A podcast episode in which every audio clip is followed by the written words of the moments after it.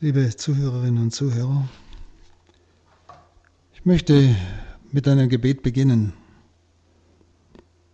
Vater, im Namen Jesu bitte ich dich, sende uns den Heiligen Geist, der uns in die volle Wahrheit einführt. Lass jeden das erkennen für sein Leben, aber auch im Blick auf die Welt und die Geschichte, was für seinen Weg der Umkehr zu Gott hin jetzt wichtig ist. All das bitten wir dich. Amen.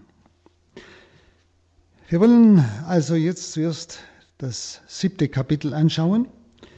Voraus gingen ja die sechs Siegel. Das Lamm hat sie geöffnet. Und es waren schon schauerliche Dinge, wenn Sie sich an das letzte Mal erinnern. Und es ist so wunderbar in der geheimen Offenbarung, wie Gott immer wieder den Johannes, wenn so dichte Wolken aufziehen, wie das letzte Mal, plötzlich ihm wieder einen Blick hineingibt in den Himmel, einen Blick auf das Ziel, also ihm wieder eine tiefe Hoffnung gibt, eine innere Gewissheit, eine Sicherheit. Gott ist mit uns. Und wir brauchen uns nicht zu ängstigen vor all dem, was er uns als Zeichen seiner Wiederkunft und eben auch als Zeichen für die Umkehr der Welt und der Menschen gibt. Und hier bei diesem Zwischenstück geht es um die Frage, wer kann da bestehen? Eben im Blick auf die ersten sechs Siegel, die wir das letzte Mal betrachtet haben. Wer kann da bestehen? Und die Antwort, nicht, die werden wir jetzt in diesem Kapitel 7 bekommen. Gegenüber der Verlorenheit, gegenüber der Verzweiflung der Bewohner der Erde, wie wir sie letztes Mal gesehen haben, steht als Gegenstück die Bewahrung und die hoffnungsfrohe Aussicht der Glaubenden. Bewahrung und hoffnungsfrohe Aussicht der Glaubenden. Und dieser Trost durchzieht wie ein roter Faden die ganze geheime Offenbarung. Die Frage ist ja, wie wird es den Auserwählten in diesen Zeiten des Zusammenbruchs ergehen? Und die Antwort ist, sie werden mit Gottes besonderem Schutz auf Erden nicht untergehen. Lesen wir jetzt Kapitel 7, die ersten drei Verse. Danach sah ich, vier Engel standen an den vier Ecken der Erde. Sie hielten die vier Winde der Erde fest, damit der Wind weder über das Land noch über das Meer wehte, noch gegen irgendeinen Baum. Dann sah ich vom Osten her einen anderen Engel emporsteigen. Er hatte das Siegel des lebendigen Gottes und rief den vier Engeln, denen die Macht gegeben war, dem Land und dem Meer Schaden zuzufügen, mit lauter Stimme zu fügt dem Land, dem Meer und den Bäumen keinen Schaden zu, bis wir den Knechten unseres Gottes das Siegel auf die Stirn gedrückt haben. Also vier Engel halten die Mächte der Vernichtung zurück. Die Weltzeit ist immer eine Geschichte voller Stürme gewesen. Und diese Stürme nehmen zu. Je näher sie dem Ende kommt, diese Weltzeit. Und das ist, haben wir schon ein paar Mal eigentlich bei den letzten Betrachtungen gemerkt. Ich habe Ihnen auch die Äußerung von, von Wissenschaftlern, die zusammengekommen sind vor zwei, drei Jahren auf Weltebene schon gesagt, dass die selber zugegeben haben, dass es noch nie in der Weltgeschichte so eine Häufung von Katastrophen gegeben habe wie heute. Wenn Sie solche Bestätigungen, auch von der Seite der Menschen selbst, muss uns doch hellhörig machen. Denn es geht hier um Zeichen, die Gott den Glaubenden gibt, aber auch den Gottlosen, die von Gott abgerückt sind, damit sie umkehren. Also die Stürme nehmen zu, je näher die Geschichte, die Weltzeit dem Ende zukommt. Mit der Kirche geschieht etwas Besonderes. Es erscheint ein Engel und dadurch ist eigentlich Heil verheißen, wenn ein Engel erscheint. Denn er kommt vom Sonnenaufgang, also vom Osten. Das hat eine Bedeutung. Von dort her erwarten ja auch die Juden den kommenden Herrn. Osten ist der Sonnenaufgang, gleichsam das Kommen des auferstandenen Herrn. Von dort her kommt die Sonne, das Zeichen Christi, das Symbol Christi, das Licht der Welt. Und er will ja vor Beginn der neuen Drangsale die Auserwählten kennzeichnen, dieser Engel. Ein Vorbild haben wir bei Ezechiel 9, 2 bis 7, wo der Engel den Buchstaben Tau auf die Stirn zeichnet. Ezechiel 9,4 heißt es wörtlich, der Herr sagte zu ihm, Geh mitten durch die Stadt Jerusalem und schreib ein Tau auf die Stirn aller Männer, die über die in der Stadt begangenen Gräueltaten seufzen und stöhnen, die also Gott treu geblieben sind und diese Sündentaten nicht aushalten. Denken Sie an unsere Zeit heute. Denken wir nur an den heutigen Tag, wie alles wieder revolutioniert und rebelliert aufgrund des römischen Schreibens, das ja nichts Neues sagt, sondern das, was immer schon klar war, eigentlich ausdrückt. Nicht? Einfach wieder auch ein Zeichen, damit der Mensch zur Besinnung kommen soll. Es geht ja nicht um Verurteilung, sondern dass der Mensch zur Besinnung kommt. Dass er umkehren kann. Und das geht es doch. Also Besiegelung hier an dieser Stelle also bedeutet Zugehörigkeit und Schutzverheißung, beides. Zugehörigkeit, ich gehöre zu dem, dessen Siegel ich trage. Und ich stehe unter seinem Schutz. Das heißt dieses Siegel. Und denken Sie an unser Tauf- und Firmsiegel.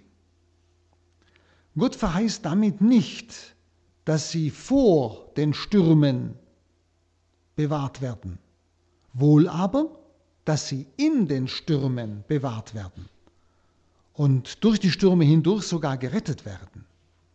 Wie immer es auch sein mag. Gerettet heißt immer gerettet für immer, für Gott, im Sinne des Reiches Gottes, des Himmels. Dann lesen wir 4 bis 8.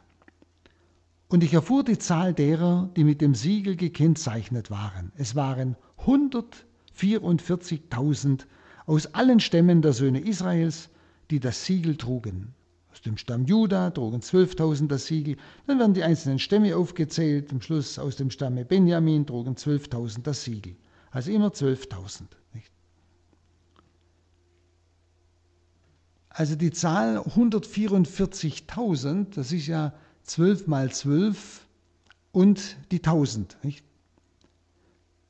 Diese Zahl ist die vollkommene Zahl.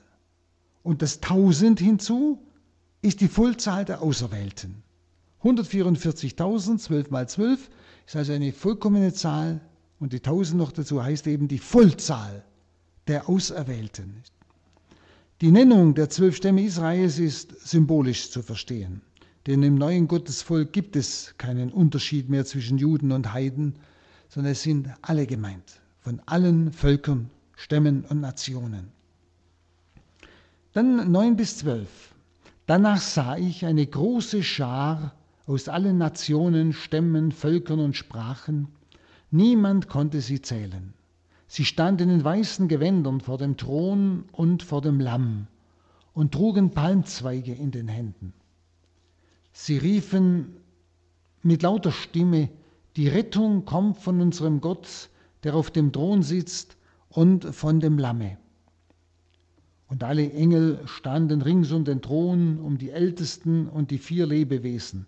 Sie warfen sich vor dem Thron nieder, beteten Gott an und sprachen, Amen, Lob und Herrlichkeit, Weisheit und Dank, Ehre und Macht und Stärke unserem Gott in alle Ewigkeit. Amen. Also auf die Vision von den Auserwählten auf Erden, das waren ja die Gezeichneten, die mit das Tau auf die Stirn bekamen, die also hier in dieser Welt sind. Auf diese Vision hin folgt eine zweite Vision, in der Johannes die gleiche Schar bereits am Ziel angekommen gezeigt bekommt. Also die schon im Himmel sind, die schon durch den Tod hindurchgegangen sind. Diese Vision ist eine notwendige Ergänzung der ersten, weil die dort gegebene Verheißung hier bereits als Erfüllung gezeigt wird. Also die 44.000, die unter dem Schutz Gottes stehen, die die Verheißung haben, gerettet zu werden, nicht, bekommen eigentlich jetzt die Garantie für diese Verheißung durch die zweite Vision des Johannes. Nämlich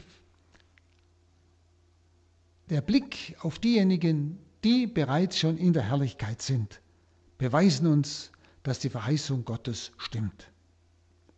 Und das Preislied enthält die freudige Anerkennung, dass die Rettung und Seligkeit Gott und dem Lamm sie verdanken. Rettung und Seligkeit. Verdanken sie Gott und dem Lamm. Das drücken sie aus in diesem Preislied. Ihm, dem sie das verdanken, gebührt Lob, Preis, Anbetung und so weiter. Denn Gott und das Lamm haben sich in ihren Verheißungen als treu erwiesen. Vor Gott allein beugt die erlöste Menschheit in tiefer Dankbarkeit die Knie vor keiner anderen Gewalt auf Erden, vor keiner anderen Gewalt auf Erden, sondern nur vor Gott beugt die erlöste Menschheit ihr Knie. Dann 13 und 14, da fragte mich einer der Ältesten, wer sind diese, die weiße Gewänder tragen und woher sind sie gekommen? Ich erwiderte ihm, mein Herr, das musst du wissen. Und er sagte zu mir, es sind die, die aus der großen Bedrängnis kommen, sie haben ihre Gewänder gewaschen und im Blut des Lammes weiß gemacht. Also einer der Ältesten, wir kennen ja die Ältesten schon von Anfang an, die um den Thron sind, deutet also dem Seher, wen er da am Thron Gottes als Verklärte vor sich sieht und wie sie eigentlich dorthin gelangt sind. Johannes wagt gar nicht vor lauter Ergriffenheit oder auch vor lauter Ehrfurcht die Frage selbst zu beantworten. Johannes schaut einfach die unübersehbare Menge derer, die aus der großen Drangsal gekommen sind. Das heißt, die die Auseinandersetzungen und die Prüfungen der Endzeit mit Gottes Hilfe als Besiegelte durchgestanden haben. Das ist gemeint. Also das ist eine sehr deutliche Sprache, dass wir hier in dieser Zeit wirklich, wie wir es am Anfang schon sahen, in einem gigantischen Zweikampf stehen zwischen den Engeln und den gefallenen Engeln, den Dämonen. Und dass eigentlich auf dieser Welt kein Paradies zu erwarten ist dass das eine Illusion ist, sondern das Paradies, das ist uns verheißen, das haben wir sicher. Aufgrund der Erlösung Jesu Christi, wenn wir sie annehmen, klar. Aber in dieser Welt ist Drangsal, das wird hier ganz deutlich gesagt. Die in den weißen Gewändern, es sind die, die aus der Auseinandersetzung, aus den Prüfungen der Endzeit kommen und die mit Gottes Hilfe, nicht aus eigener Kraft, auch eine wichtige Aussage, die mit Gottes Hilfe als Besiegelte durchgestanden haben.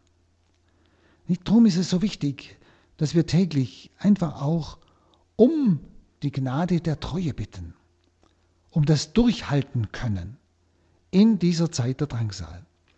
Und Sie merken ja selber, wie gleichsam der Strick um uns immer enger wird, wie die Angriffe auf die Kirche, auf die Glaubenden immer massiver wird und wie wir auch gerade als Katholiken es gar nicht so einfach haben. Und es geht einfach darum, in der Liebe zu bleiben und dadurch dem Herrn die Möglichkeit zu geben, durch uns auch andere zu gewinnen für die volle Wahrheit, für das Reich Gottes. Aber wir müssen wissen, es geht immer um Drangsal, um Auseinandersetzung, um Prüfungen. Um dieses sich entscheiden.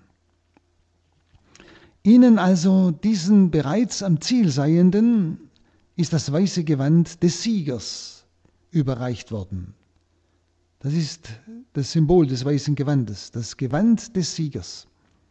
Ihre Leistung war nicht in erster Linie ihr eigenes Verdienst. Der Weg zur Verklärung musste ihnen erst eröffnet werden, und zwar durch den Sühnetod des Lammes. Sie haben ihr Gewander weiß gewaschen im Blute des Lammes. Das ist das Entscheidende. Und das ist auch für uns so wichtig, weil wir immer wieder in die Gefahr kommen, gleichsam mit Gott zu rechten. Ich habe jetzt das und das getan, ich bin dir treu geblieben, du musst mir was tun. Wir müssen uns klar sein, es ist alles Geschenk.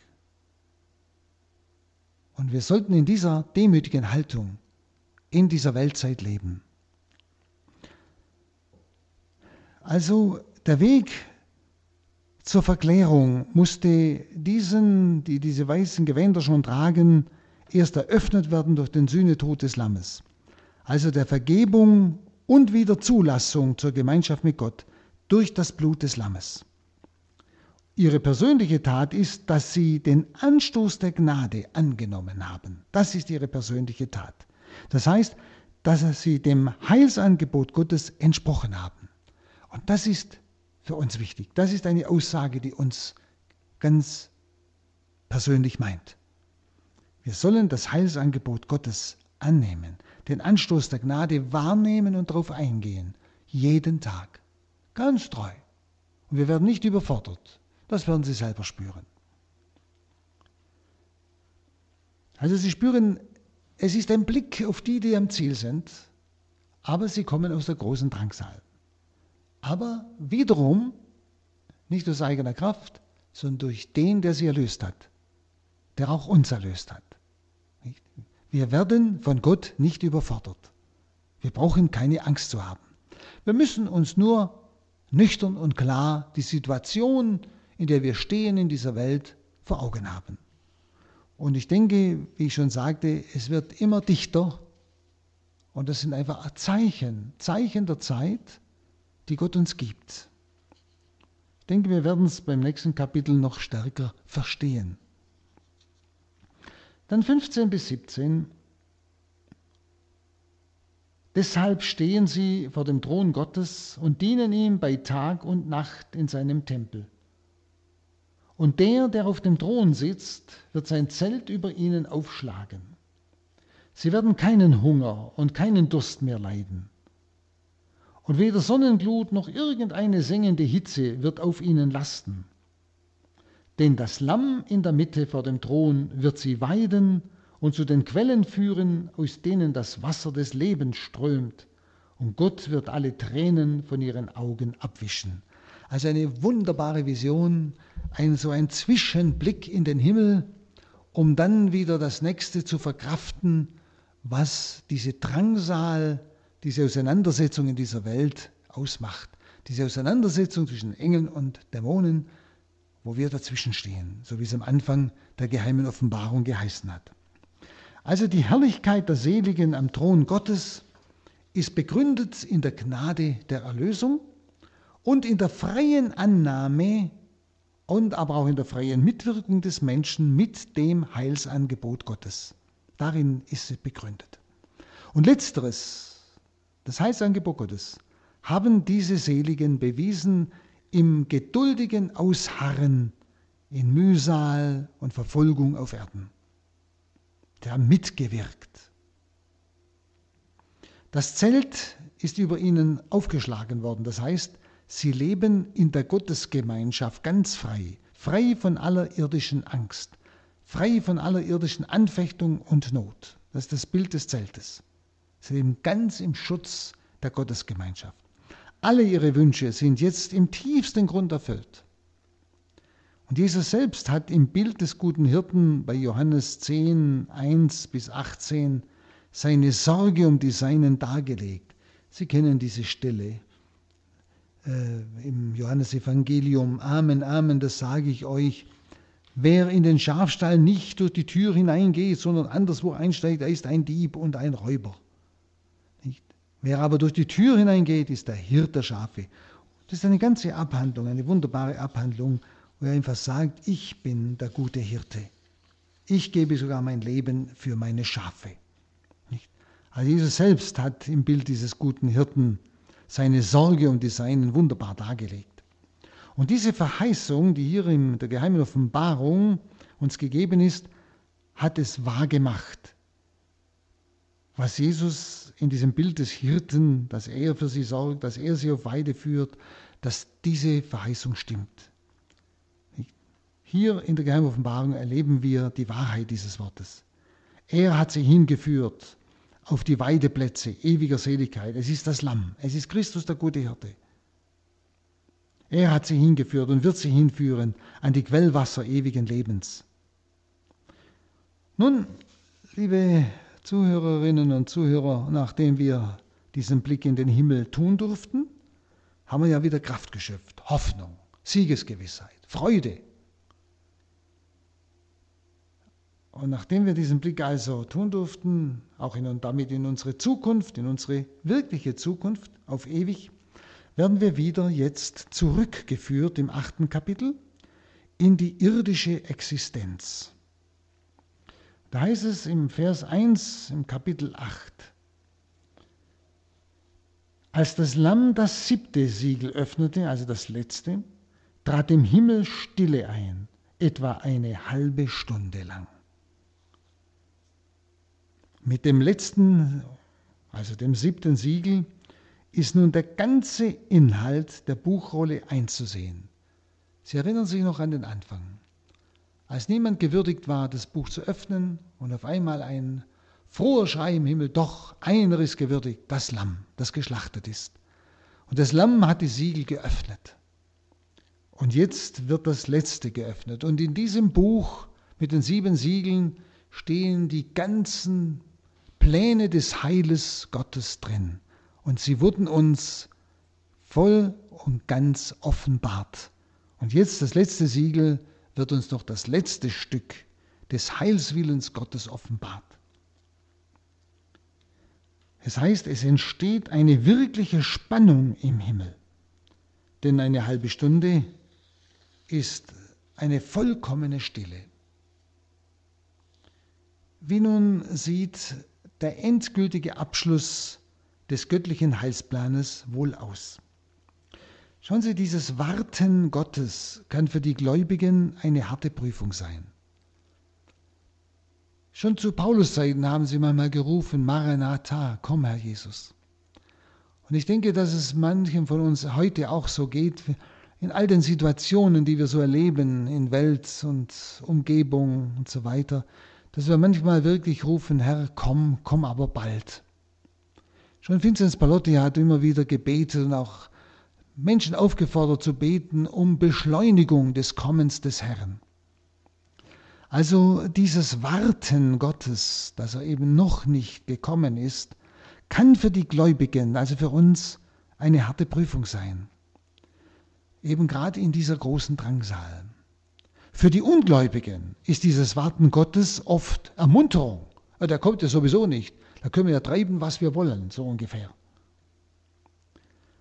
Auf dem letzten Siegel, also dem siebten also, entfaltet sich noch einmal eine Siebener-Gruppe von Plagen, die in den sogenannten Posaunenvisionen geschildert werden. Sie erinnern sich ja, es sind immer so Siebener-Gruppen und sieben ist immer die Vollzahl, das Ganze. Und in der letzten, im letzten Siegel sind noch, ist noch einmal eine siebener Gruppe von Plagen beinhaltet.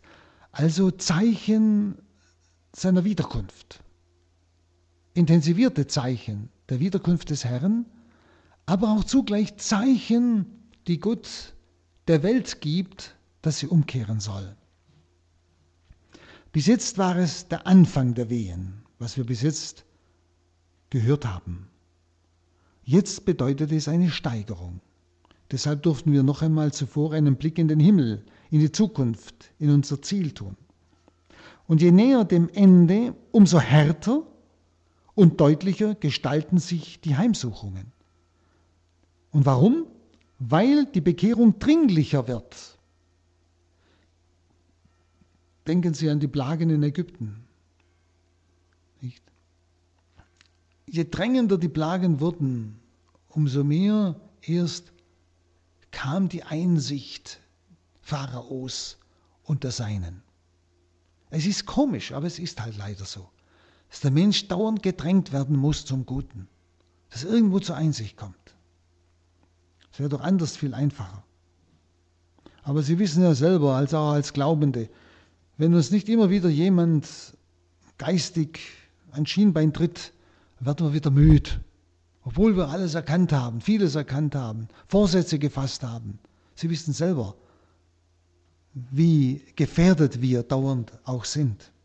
Gerade auch in der Drangsal. Man möchte nicht immer auffallen, man möchte nicht immer angegriffen werden. Man möchte gern sich verstecken und nicht mehr Christus bekennen. Wir kennen das alle. Dann Vers 2. Und ich sah, sieben Engel standen vor Gott. Ihnen wurden sieben Posaunen gegeben.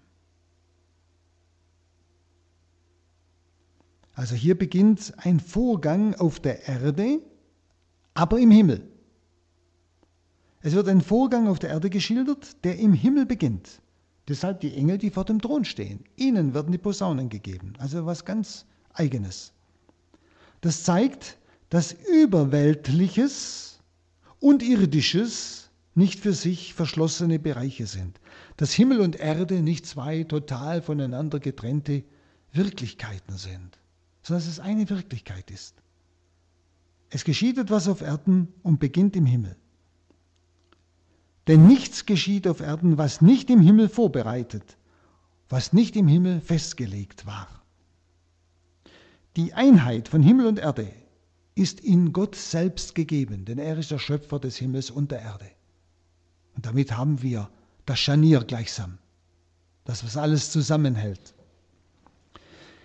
Die sieben Engel, die vor Gott stehen, werden in der jüdischen Apokalyptik auch Engel des Angesichts oder Engel der Gegenwart oder ganz einfach Erzengel genannt.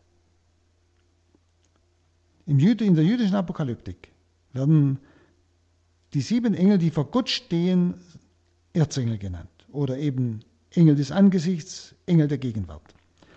Posaune ist durchgehend in der Heiligen Schrift das Instrument des Gerichtes. Durchgehend.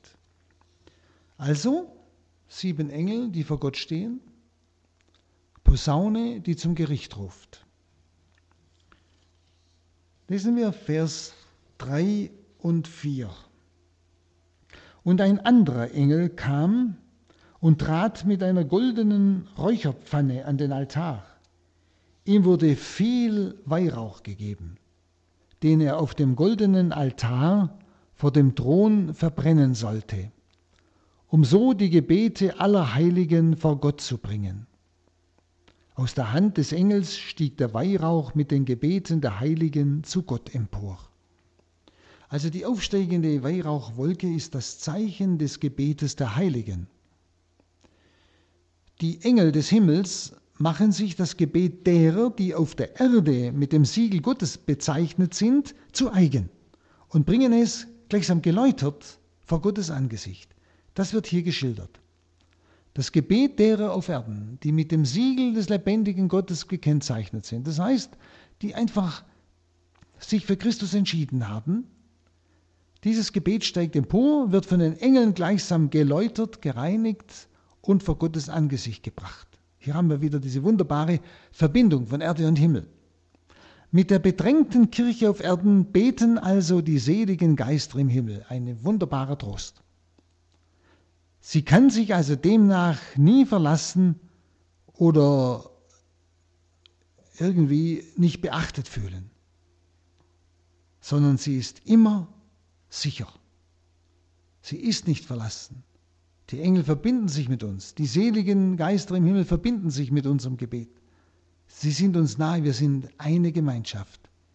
Wir dürfen uns sicher fühlen. Das sind diese Aussagen. Dann Vers 5. Dann nahm der Engel die Räucherpfanne, füllte sie mit glühenden Kohlen, die er vom Altar nahm, und warf sie auf die Erde. Da begann es zu donnern und zu dröhnen, zu blitzen und zu beben. Also plötzlich folgt nun auf das Bild der Geborgenheit, auf das Bild des Friedens ein Bild des Schreckens. ja ein Bild des Gerichtes. Eine ausdrückliche Erklärung für dieses herabgeworfene Feuer aus der Räucherpfanne, das fehlt eigentlich. Durch die Gewitterstürme, durch Erdbeben kündigt sich das göttliche Gericht an. Und zwar über jene, die sich außerhalb der Ordnung Gottes gegen den Heilswillen Gottes behaupten. Gegen die erhebt sich nun das göttliche Gericht. Und nun schauen wir einmal, wie das aussieht. Vers 6. Dann machten sich die sieben Engel bereit, die sieben Posaunen zu blasen. Also die Engel müssen warten, sie machen sich bereit. Sie müssen warten auf den Augenblick, den Gott allein bestimmt. Also wiederum spüren Sie, wir sind ganz und gar in Gottes Hand. Und es geschieht nichts ohne sein Mittun oder Wollen oder Zulassen. Und er ordnet immer alles ein zum Wohl des Menschen, auch wenn es Gericht ist. Mit dem er einfach auch die abgewandten Menschen wieder zurückrufen möchte. Also nun kommen wir zu den ersten vier Posaunen. Auch hier bilden bei dieser siebener Gruppe der sieben Posaunen die ersten vier Posaunen eine geschlossene Einheit, wie wir es ja bei den Siegeln auch gesehen haben. Die vier Posaunenplagen treffen nicht, wie die entsprechenden Siegelplagen, unmittelbar die Menschen. Die haben ja unmittelbar den Menschen getroffen, wenn Sie sich erinnern an das letzte Mal. Die ersten vier Siegel, die Reiter, denken Sie daran. Bürgerkrieg. Schauen Sie, wie akut das ist, nicht? Andere Kriege, Seuche, Folgen der Kriege, Tod und so weiter. Nicht? Die trafen direkt den Menschen. Die vier Posaunenplagen treffen nicht, wie diese Siegelplagen, unmittelbar die Menschen, sondern diese Posaunenplagen treffen den Lebensraum der Menschen. Die Ordnung der Natur geht aus den Fugen. Eigentlich nichts Neues. Wenn wir mit offenen Augen und Ohren in die Welt hineinschauen und hören, was seit Jahren um uns herum geschieht. Also die Ordnung der Natur geht aus den Fugen. Dass diese Ereignisse bei aller Schrecklichkeit nicht das Ende bedeuten, zeigt die Beschränkung ihrer Zerstörung. Die Beschränkung ihrer Zerstörung. Und zwar, sie sind beschränkt auf ein Drittel des jeweils betroffenen Bereiches. Auf ein Drittel. Es sind ungeheure Gewalten im Naturbereich, die für das Zerstörungswerk entbunden werden.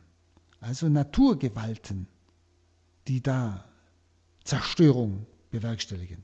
Es geht wiederum um symbolische Bilder, nicht um ganz konkrete Formen. Das ist ganz wichtig weil manche immer wieder das so konkret ausdrücken wollen. Dann stimmt das nicht mehr für alle Zeiten. Das, was sich jetzt sehr stark verdichtet, war ja immer schon da, aber nicht so verdichtet. Und das, Sie spüren in der Geheimoffenbarung, je näher es dem Gericht geht, umso mehr verdichten sich die Dinge. Also es geht wieder um symbolische Bilder, aber die deutlich genug sind. Nicht? Vers 7. Der erste Engel blies seine Posaune. Da fiel Hagel und Feuer, die mit Blut vermischt waren, auf das Land. Es verbrannte ein Drittel des Landes, ein Drittel der Bäume und alles grüne Gras. Also die erste Posaune kündigt Unheil für das Festland an. Die Schonzeit, die ja im Kapitel 7, Vers 3 für alles auf Erden befohlen war, nicht?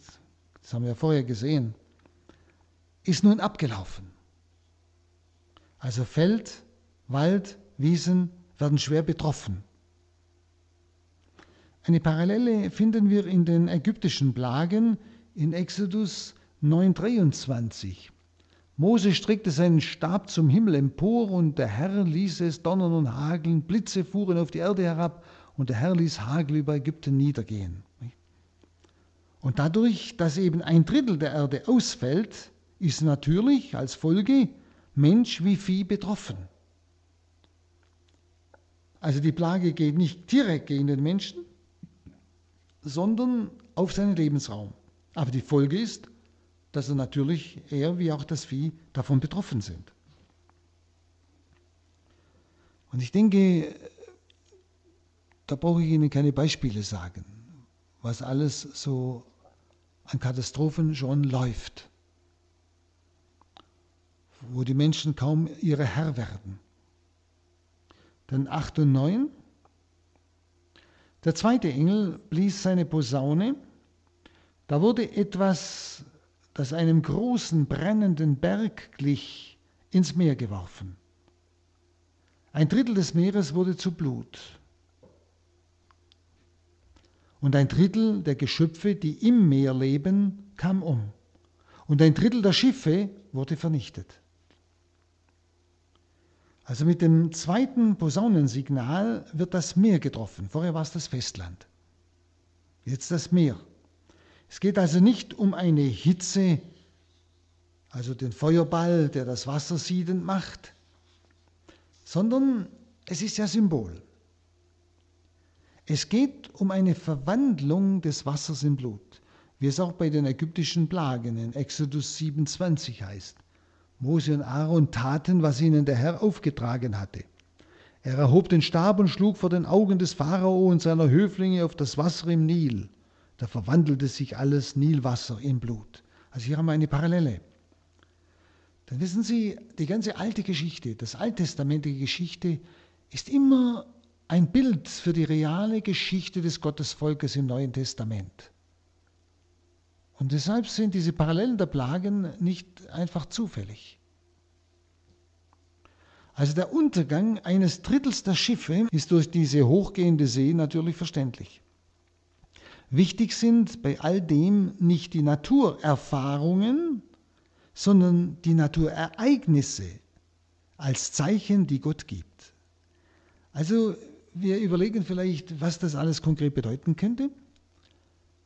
Also versuchen irgendwie diese Naturerfahrungen hm, zu analysieren. Aber viel wichtiger sind diese Dinge zu sehen als Naturereignisse, nämlich als Zeichen. Das, was Jesus immer wieder von seinen Zuhörern gefordert hat, warum deutet ihr die Zeichen der Zeit nicht? Und er hat für seine Wiederkunft bei Matthäus und bei den verschiedenen Evangelisten immer Zeichen angegeben. Und zwar genau solche Zeichen, wie wir sie hier in der geheimen Offenbarung zusammengefasst haben. Ist, ich habe es Ihnen schon so oft gesagt und werde es Ihnen noch oft sagen, damit Sie es nicht mehr vergessen und weiter sagen, dass wir nicht einfach immer nur versuchen sollten, das, was zurzeit passiert und überhaupt passiert auf der Welt, immer nur als ja, äh, unmögliche Dinge zu sehen, die nicht sein müssten, oder Naturkatastrophen, die man halt erklären muss und erklären kann, Zufälligkeiten, sondern dass wir sie als Zeichen sehen, die Gott gibt. Ich kann das nie genug sagen. Wir bleiben blind und Jesus hat es klipp und klar gesagt. Hier steht es ganz deutlich. Und, und überlegen Sie mal, sehen Sie die Dinge als Zeichen, dass der Herr ein Zeichen gibt. Er will zur Welt sprechen. Er will damit etwas sagen. Er will die Welt zurückrufen zu sich, an sein Herz dass sie umkehrt, damit er sie retten kann. Um das geht es. Und das ist das Wichtigste. Aber wenn wir Glaubende schon die Zeichen nicht mehr verstehen, nicht, wie sollen es dann Ungläubige verstehen? All die Dinge als Zeichen zu sehen, das ist das Wichtigste. Das Wichtigste ist nicht, was wird das sein, wie wird das aussehen, was wird da alles kommen. Das ist nicht das Wichtigste. Das Wichtigste ist, dass ich es als Zeichen erkenne und mich Gott zuwende. So wie zur Zeit Jesu die Brotvermehrung ein Zeichen war, aber die haben es auch nicht kapiert, sondern sie wollen billig zu Brot kommen. Das war alles. Sie haben aber nicht das Zeichen Gottes gesehen, dass Christus dadurch bestätigt ist als der Messias und Sohn Gottes. Das haben sie nicht gesehen. Also alles sollte ein Zeichen sein, damit die Menschen Gott erkennen. Das ist immer wieder wichtig. Wissen Sie, weil wir immer gleich neugierig sind, das merken Sie ja selber, es geht ja jedem so. Wir sind gleich neugierig, wie sieht es aus, wenn das alles auf das Land kommt? Wie sieht es aus, wenn, das, wenn dieser Feuerberg da in das Meer stürzt? Nicht? Wir sollen nicht so sehr fragen, wie sieht das aus, sondern wenn wir so von Dingen, solchen Dingen hören, sie als Zeichen erkennen. Dann 10 und 11. Der dritte Engel blies seine Posaune. Da fiel ein großer Stern vom Himmel. Er loderte wie eine Fackel und fiel auf ein Drittel der Flüsse und auf die Quellen. Der Name des Sterns ist Wermut. Ein Drittel des Wassers wurde bitter und viele Menschen starben durch das Wasser, weil es bitter geworden war. Also beim dritten Posaunenschall ereignet sich etwas außergewöhnlich Schreckliches. Ein gewaltiger Stern fällt wie ein Meteorit vom Himmel. Also ein Zeichen, dass Gott hinter diesem Ereignis steht. Er fällt vom Himmel. Sie müssen immer genau hinhören. Er fällt vom Himmel. Das heißt, es ist ein Zeichen, das Gott gibt. Und er stürzt vom Himmel. Die Folge ist Vergiftung des Trinkwassers. Deshalb trägt der Stern den Namen Wermutspflanze. Also auch hier wieder Symbol eines Sterns. Was das sein wird, weiß ich nicht. Ist es ein Stern? Ist, aber es, nehmen wir es einfach zuerst als Symbol. Aber wenn so ein Zeichen von Gott her gegeben wird, dass wir dann sofort wieder das Zeichen erkennen. Das ist wichtig. Aber es wird sich eben auf das Trinkwasser beziehen. Das erste war auf das Land, das zweite war auf das Meer und jetzt geht es um das Trinkwasser. Im Vers 12, der vierte Engel blies seine Posaune. Da wurde ein Drittel der Sonne und ein Drittel des Mondes und ein Drittel der Sterne getroffen, sodass ein Drittel ihrer Leuchtkraft verloren der Tag um ein Drittel dunkler wurde und ebenso die Nacht. Also die vierte Posaune schränkt nun die Lebensmöglichkeiten auf Erden noch weiter ein. Nämlich das Licht, ohne das ja nichts wächst, fällt zu einem Drittel aus. Das deutet die neunte ägyptische Plage an in Exodus 10, 21 bis 23. Da sprach der Herr zu Mose, streck deine Hand zum Himmel aus, dann wird eine Finsternis über Ägypten kommen und es wird stockdunkel werden. Mose streckte seine Hand zum Himmel aus, und schon breitete sich tiefe Finsternis über ganz Ägypten aus, drei Tage lang. Man konnte einander nicht sehen und sich nicht von der Stelle rühren, drei Tage lang. Wo aber die Israeliten wohnten, blieb es hell. Also hier wieder die Parallele zu den ägyptischen Plagen, den Vorbild. Also auch die Lichtquellen des Alls werden reduziert um ein Drittel, heißt es hier. Und gerade hier merken wir, dass die Bilder symbolisch zu deuten sind. Die ganze Begrenzung dieses Strafgerichtes Gottes als Vorbote des Gerichtes ist ein Aufbruch zur Bekehrung. Zuerst geht es um das Festland, dann um das Meer, dann wird schon wesentlich um das Trinkwasser. Und jetzt geht es um das Licht, ohne dass es kein Leben gibt. Die Zeit der Gnade und die Möglichkeit zur Umkehr sind also noch gegeben. Das muss man immer dazu sagen. Solange Gott Zeichen gibt, will er Menschen retten. Aber wichtig ist, die Leute darauf hinzuweisen, auf die Zeichen. Dass sie sie nicht übersehen. Dass sie wirklich auch zu einer Umkehr kommen können. Dann der Vers 13 noch. Und ich sah und hörte, ein Adler flog hoch am Himmel und rief mit lauter Stimme, wehe, wehe, wehe den Bewohnern der Erde noch drei Engel werden ihre Posaunen blasen. Man sieht also ein Zwischenbild jetzt, ein Wehruf des Adlers. Also die drei noch ausstehenden Plagen werden unmittelbar dann den Menschen treffen. Die jetzigen vier trafen den Lebensraum des Menschen. Die nächsten werden direkt den Menschen treffen. Der Adler ist wiederum in der apokalyptischen Literatur ein Unheilsbote Gottes. Seine Wehrufe gelten also den Bewohnern der Erde, das sind die Gottlosen, die von den folgenden Katastrophen demnach besonders betroffen werden. Denn sie sollen sich ja umbekehren, sie sollen ja gerettet werden. Gott will sie ja retten. Es geht hier ja nicht um Strafen, sondern es geht um Rettung. Schauen wir noch auf diese fünfte Posaune. Das ist Kapitel 9, 1 und 2. Der fünfte Engel blies seine Posaune. Da sah ich einen Stern, der vom Himmel auf die Erde gefallen war. Ihm wurde der Schlüssel zu dem Schacht gegeben, der in den Abgrund führt. Und er öffnete den Schacht des Abgrunds. Da stieg Rauch aus dem Schacht auf, wie aus einem großen Ofen, und Sonne und Luft wurden verfinstert durch den Rauch aus dem Schacht. Die folgenden Plagen erscheinen jetzt außernatürlich. Die ersten vier, das waren natürliche Dinge. Festland, Meer, Trinkwasser, Licht. Jetzt geht es um außernatürliche Plagen. Sie kommen nicht aus der Atmosphäre, also Werde, Wasser, Luft, Feuer oder sowas, sondern sie kommen von unten, aus dem Reich der Dämonen.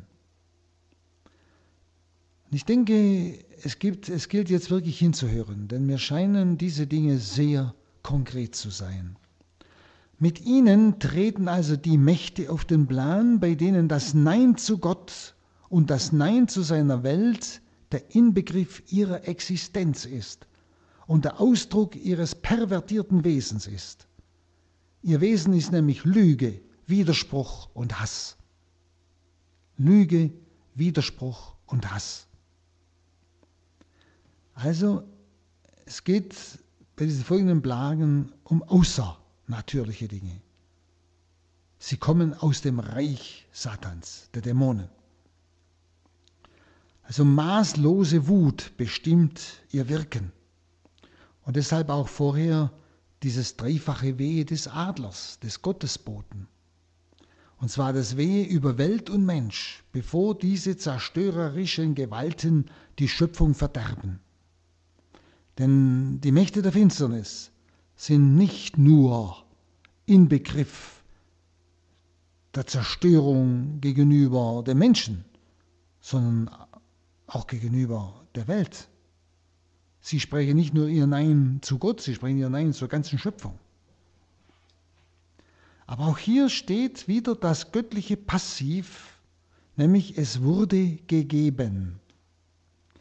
Das heißt, auch sie haben keine eigenständigen Rechte, dass sie tun können, was sie wollen. Sie sind begrenzt. Es wurde gegeben. Und diese Gewalten können nicht selbst mächtig auftreten, sondern sie müssen von Gott zugelassen werden, um die Menschen zur Besinnung zu bringen. Aber wieder dieses Erfahren, Gott hat alles in der Hand. Ein gefallener Stern, wie er hier äh, geschildert wird, bedeutet in der apokalyptischen Literatur ein gestürzter Engel. Das ist ein gefallener Stern. Ein gestürzter Engel, also ein Dämon, ein Satan also ein Abtrünniger, ein verdammter Engel. Und der Qualm aus dem dunklen Feuerpfuhl breitet nun sich auch über die Erde aus und hüllt sie in höllische Finsternis, auch die Menschheit. Und ich denke, das ist etwas Konkretes. Nicht umsonst hat Papst Paul VI. 1972 schon gesagt, der Rauch, genau dieses Wort hier, der Rauch Satans ist sogar in den Raum der Kirche eingezogen. Und das war schon eine Offenbarung von Wirklichkeiten, die nicht mehr zu leugnen sind. Also dass dieses Bild, dass dieser Rauch aus dieser Unterwelt, Sonne und Luft, alles verfinstern. Nicht? Das heißt, die ganze Atmosphäre ist dämonisch vergiftet, heißt das.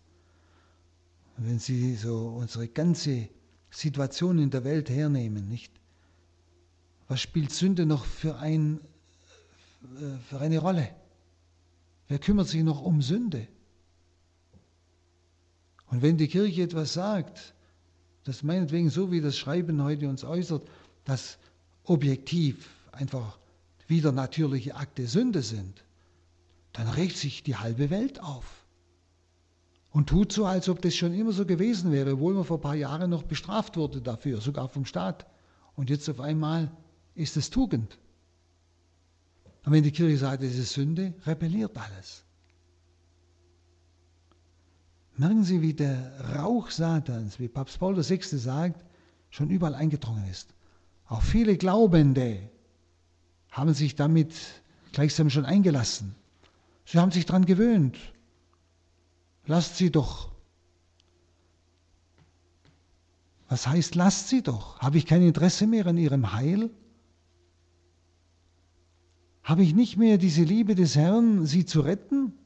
Um das geht es doch. Es geht darum, nicht verurteilen, das wird in dem Schreiben auch sehr deutlich, sondern es geht um Zurückholen, es geht um Heil. Es geht darum, die Menschen vor solchen Dingen zu bewahren und sie nicht noch dazu einzuladen, wie das dauernd geschieht. Sie merken gerade jetzt bei dieser äh, fünften Posaune, in welcher Situation wir tatsächlich stehen und wie schwer es ist, im Licht zu bleiben, bewusst, damit auch andere, die sich schon haben einnebeln lassen, das Licht wieder finden können. Dann drei und vier. Aus dem Rauch kamen Heuschrecken über die Erde. Und ihnen wurde Kraft gegeben, wie sie Skorpione auf der Erde haben. Es wurde ihnen gesagt, sie sollen dem Gras auf der Erde, den grünen Pflanzen und den Bäumen keinen Schaden zufügen, sondern nur den Menschen, die das Siegel Gottes nicht auf der Stirn haben. Also das Verhalten der Hölle und ihr Zustand machen sich auf der Erde jetzt breit. Nach dem Ausblick zum Himmel vorher, zwischen, äh, zwischen Kapitel 7, nach dem der Ausblick zum Himmel durch jetzt aber durch den schwarzen Dunst der Unterwelt nicht mehr möglich ist, sind diese Menschen doppelt gefährdet. Nicht?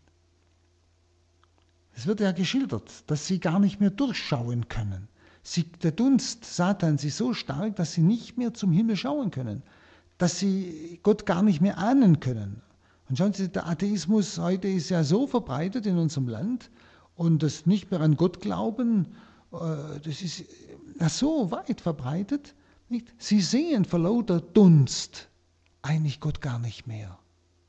Man fragt gar nicht mehr nach ihm. Gott ist für manche ein unbekanntes Wort geworden. Wirklich einfach einmal in die Wirklichkeit hineinschauen, um zu verstehen, was da steht. Das Licht Gottes kann den Menschen nicht mehr erscheinen. So stark ist dieser Dunst, der aus der Unterwelt aufsteigt. Die Gottesfinsternis ist die Folge der Verfinsterung. Die Menschen kommen also durch diese Verfinsterung, die aus dem Untergrund kommt, kommen auch in eine Gottesfinsternis. Sie erkennen Gott nicht mehr. Also die Gottesfinsternis ist die Folge der Verfinsterung, die von unten kommt, die Gottes Widersacher mit sich bringt, wohin er kommt. Ihr Angriffsziel sind also die Menschen, nicht die Natur. Ja klar. Der Dämon ist besiegt durch Tod und Auferstehung Christi. Er selber kann nicht mehr gegen Gott kämpfen. Er kann es nur noch durch den Menschen. Er versucht also, den Menschen zu gewinnen, um durch den Menschen gegen Gott zu kämpfen. Es, diese Dinge, die da geschildert werden, scheinen nur die Gottlosen zu treffen, also jene Menschen, die mit der Hölle geistesverwandt sind. Aber die Besiegelten, die Auserwählten, die zu Gott stehen, hat die Hölle keine Macht. Sie sind ihr ausdrücklich entzogen, wie es hier heißt. Das heißt dann in 5 und 6, es wurde ihnen befohlen, die Menschen nicht zu töten, sondern nur zu quälen, fünf Monate lang. Und der Schmerz, den sie zufügen, ist so stark, wie wenn ein Skorpion einen Menschen sticht. In jenen Tagen werden die Menschen den Tod suchen, aber nicht finden. Sie werden sterben wollen, aber der Tod wird vor ihnen fliehen.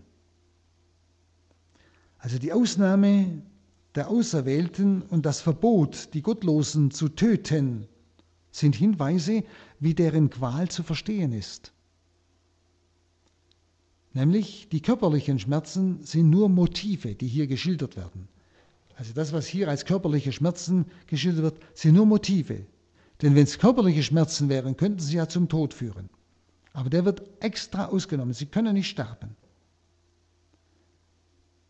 Sondern es geht also um Geistesqualen dieser Menschen, die hier geschildert werden. Geistesqualen, innere Qualen, die sich dem Widersacher Gottes also überlassen und sich Gott verschließen. Diesen Menschen werden diese Geistesqualen eigentlich im Innern bewusst. Es ist fressender Zweifel zum Beispiel. Es ist die Angst vor dem Leben eventuell. Und schauen Sie, wie stark ist diese Angst vor dem Leben. Wie groß ist, sind die Ängste in den, in den Menschen, die nicht mehr glauben. Die aussichtslose geistige Verwirrung kann es sein aussichtslose geistige Verwirrung. Weiß nicht, woher man kommt, wohin man geht, warum man da ist. Sinnlosigkeit.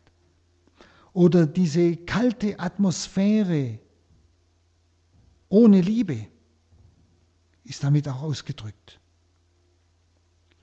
Das Gefühl der Heimatlosigkeit auf Erden kann damit gemeint sein.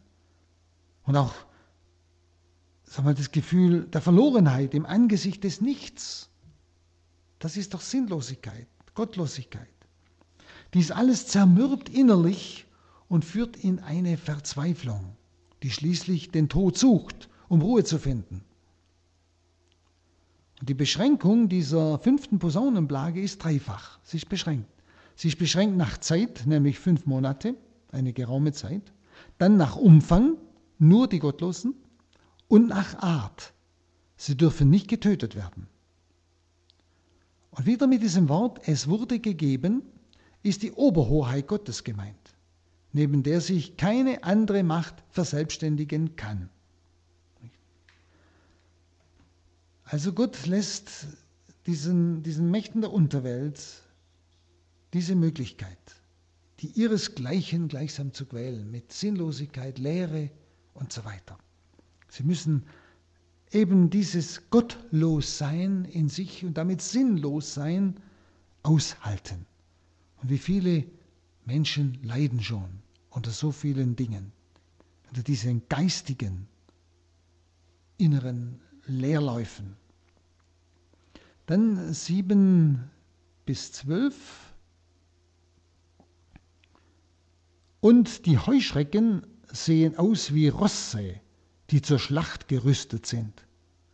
Auf ihren Köpfen tragen sie etwas, das goldschimmernden Kränzen gleicht, und ihre Gesichter sind wie Gesichter von Menschen. Ihr Haar ist wie Frauenhaar, ihr Gebiss wie ein Löwengebiss, ihre Brust wie ein eiserner Panzer. Und das Rauschen ihrer Flügel ist wie das Dröhnen von Wagen von vielen Pferden, die sich in die Schlacht stürzen. Sie haben Schwänze und Stacheln wie Skorpione, und in ihren Schwänzen ist die Kraft, mit der sie den Menschen schaden, fünf Monate lang. Sie haben als König über sich den Engel des Abgrunds. Er heißt auf Hebräisch Abaddon, auf Griechisch Apollyon.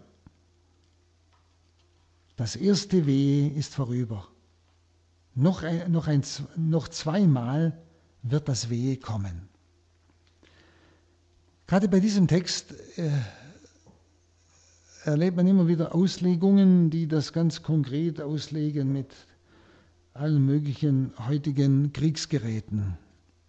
Aber Sie müssen immer denken, es sind symbolische Aussagen, die ja zu allen Zeiten eine Bedeutung haben, aber eben sich auf die Endzeit hin verdichten. Nachdem die Dämonengeister geschildert waren, gemäß ihrem Wesen und Wirken, werden sie jetzt geschildert, gerade in diesen Bildern, gemäß ihrem Aussehen. Und damit soll ihr dämonischer Charakter eigentlich noch deutlicher gemacht werden. Zum Beispiel Panzer bedeutet erbarmungslose Härte. Und schauen Sie doch mal in unsere Welt hinein.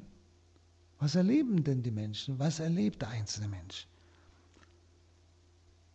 Die Menschen zwischen den Kriegen, die Schwachen, erbarmungslose Härte, das ist Panzer. Frauenhaare und Löwenzähne bedeuten furienhafte Wildheit. Furienhafte Wildheit.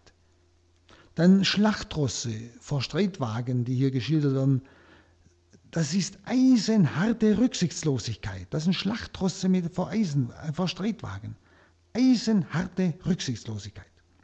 Dann die Skorpionstacheln, die bedeuten hinterlistige Gewalt. Das ist Skorpion. Hinterlistige Gewalt. Dann Menschengesichter. Was bedeutet das?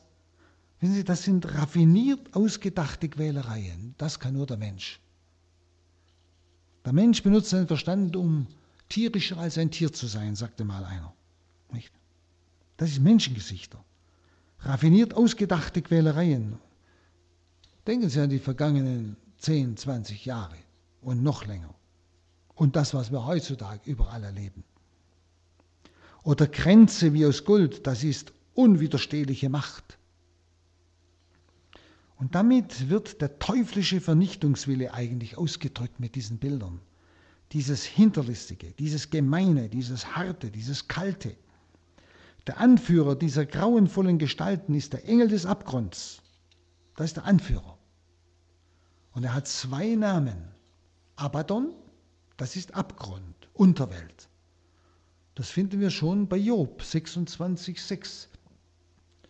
Nackt liegt die Unterwelt vor ihm, keine Hülle deckt den Abgrund. Abgrund, Abgrund heißt Abaddon. Keine Hülle deckt den Abgrund. Oder im Psalm 88, 12 erzählt man im Grab von deiner Huld, von deiner Treue im Totenreich, Abgrund, Unterwelt, Abaddon. Also schon in der Septuaginta wird dieser Abaddon genannt Apollyon, Verderber so wie es hier auch gesagt wird.